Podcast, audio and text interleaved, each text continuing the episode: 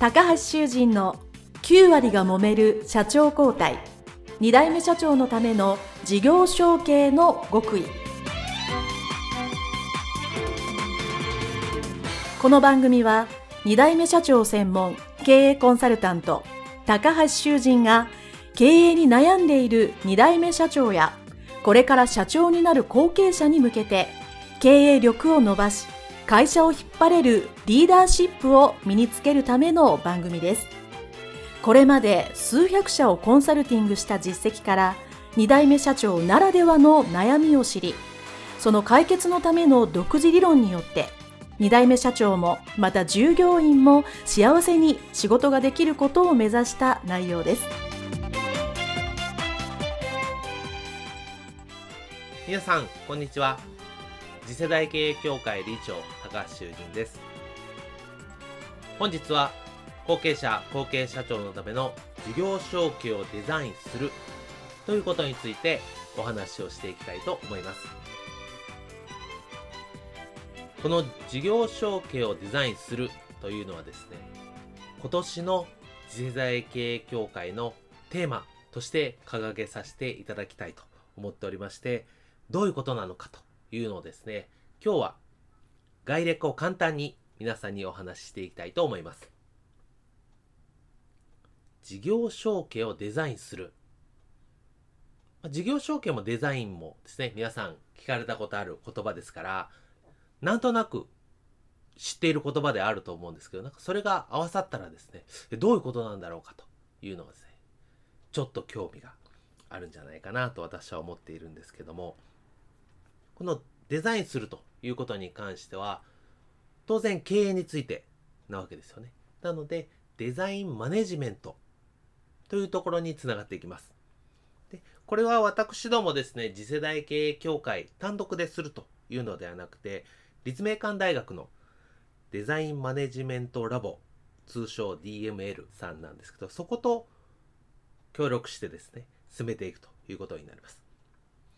この立命館大学の DML というのはですね、八重樫教授がですね、このデザインマネジメントの第一人者でいらっしゃいましてですね、この経営について、やっぱりデザインをしっかり経営して、それを発展させていくのがこれからの経営だということをお話していただいております。最初にパッと聞くとですね、デザインっていうと、なんか、物の形ですね。なんかパッケージの絵とか、なんかそういうイメージですよね。でもですね、このデザインという言葉、もともとはですね、計画を、まあ、図面などに書き表すということが、もともとの意味なんですね。つまり、頭で考えていることを、紙とか見える形にする。そうすることによって、周りの人に分かりやすくする。というのがですね、もともとの言葉の意味なわけですね。ですからそこから時代が進むことについてよく使われる言葉がですね、建築、家を建てる時の設計、それをデザインするということでよく使われますよね。あれももともとは家建てる前、何にもない更地のところにですね、どうやって理想の家を建てるかですね。基礎を作って、柱立てて、外壁して、内装して、当然中のインテリアまでどういう家にしたいかというのは、当然家作る人はですね、もうワクワクしながら書き記すわけですよね。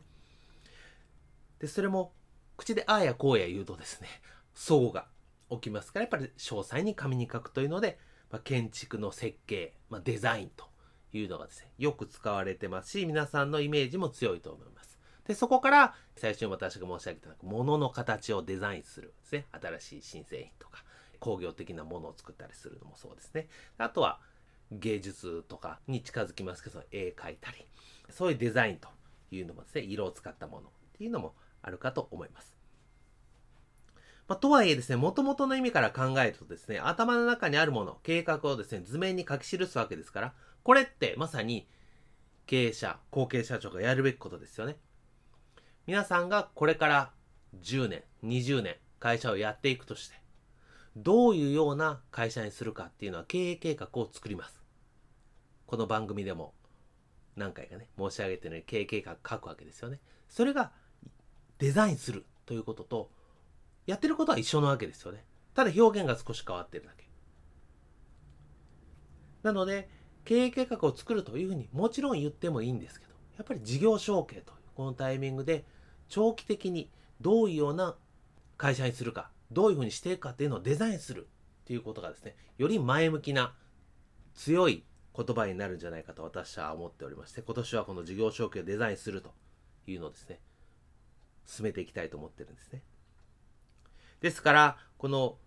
事業承継をデザインする皆さんの会社がどういうふうに進めていくかっていうのをですね、考えるときに、やっぱりそれを計画とか形に残してそれを見る受け手の方が、まあ、喜んだり価値を感じたりそしてそうすることによってこの未来をいわゆる目的を達成するためにじゃあこういうように行動しよう。もう少し言うと意図を持ってこういう行動をしよう。その中にはもちろん今までやってたやり方と違うやり方を意図を持ってすることもあると思うんです。そういうことも含めてちゃんと伝えられるにしよう。ということでこの事業承継デザインするっていうのは非常に重要だと思っています。まあ、なぜならばですね、事業承継の、まあ、失敗談というところで私いろんなところでね、お話ししてるんですけども、やっぱりその、うまく伝えられない、後継者さんの頭の中にはこんな素晴らしい未来の会社が描いているのに、それが共有ができないまま、こうしようといった手段的なところで反対されたりですね、うまく伝わらず、まあ、ひどい目にあった。まあ、私もかつて後継者時代にひどい目に遭いましたけど、そういうことがあるわけです。それはなぜかというと、今にしても元事業承継をデザインにして目に見える形にしてこなかったというのも大きな要因の一つだと思います。なので、そこでしっかり見える形にするというのは重要だと思いますね。そしてあとその中身ですよね。当然自分の会社の未来を事業承継でデザインするわけですから、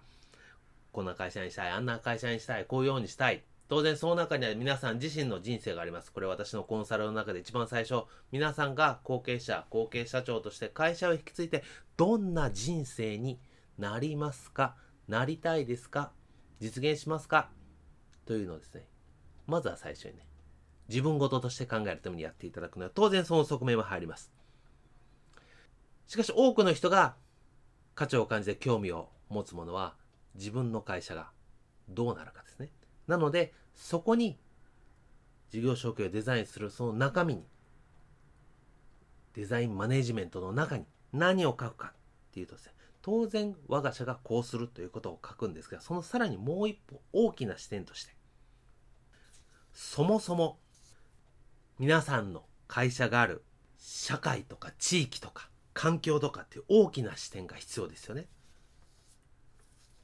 ていうのが一つと。当然自分だけで仕事はできませんから、お客様、そして取引先、仕入れ先っていう、そういう人が関わっている部分。当然ありますよね。そして我が社、自分の会社のビジネスのやり方であったり、ビジネスモデルであったり、この3つの要素がですね、しっかり入っておかなきゃいけないというふうになりますね。ですが、そこが企業そのものであるか、取引先も含めたビジネスの関係性があるのか、そしてまあ自然とか社会とか地域とか、そういう環境全部ですよね。自分の周りの環境全部。そこに関わってくるのか。この3つの視線をうまく合わせていって、皆さんならではの、皆さんしかできない、そういう今後の輝かしいビジョンをその事業承継をデザインする計画の中に落とし込んでいただきたいと思うんですね。で、これはもちろん、これから会社を引き継ぐ前の方、後継者時代の方はですね、ぜひぜひ、一回作って終わりじゃないので、何回も何回も何回も書き直して作っていただきたいっていうのが一つ。そしてもう一つは、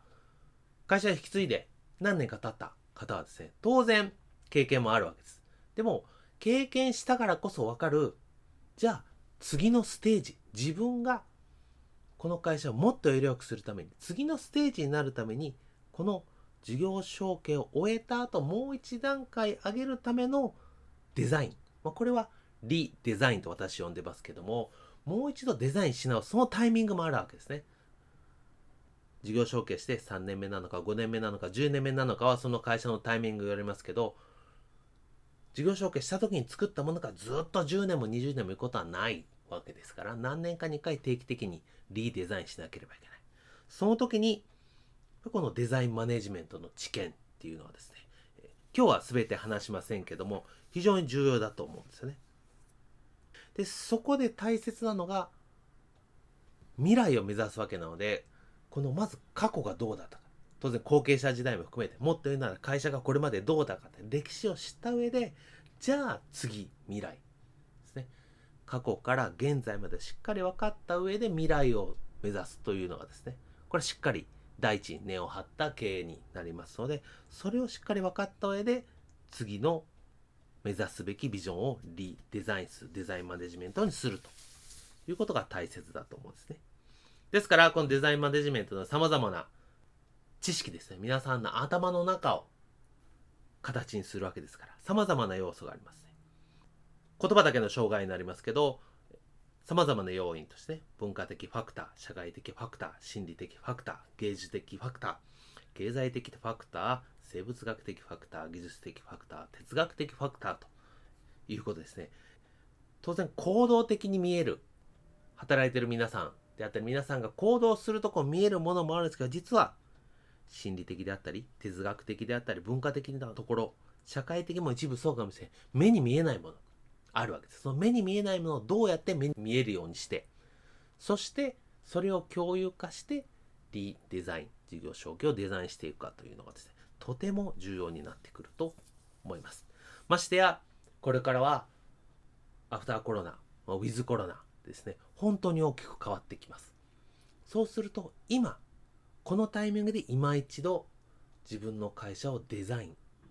見直す、リデザインするというのはですね、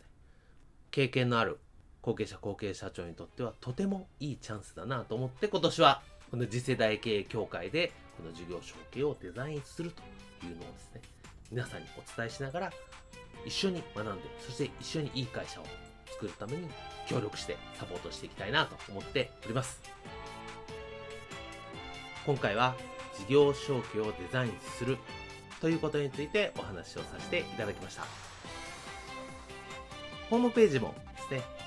DML さんの中で事業承継をデザインするというテーマで書かさせていただいておりますので、URL をですね、載せておきますので、そちらもご覧いただければ嬉しいかと思います。それではまた次のプログラムでお会いしたいと思います。ありがとうございました。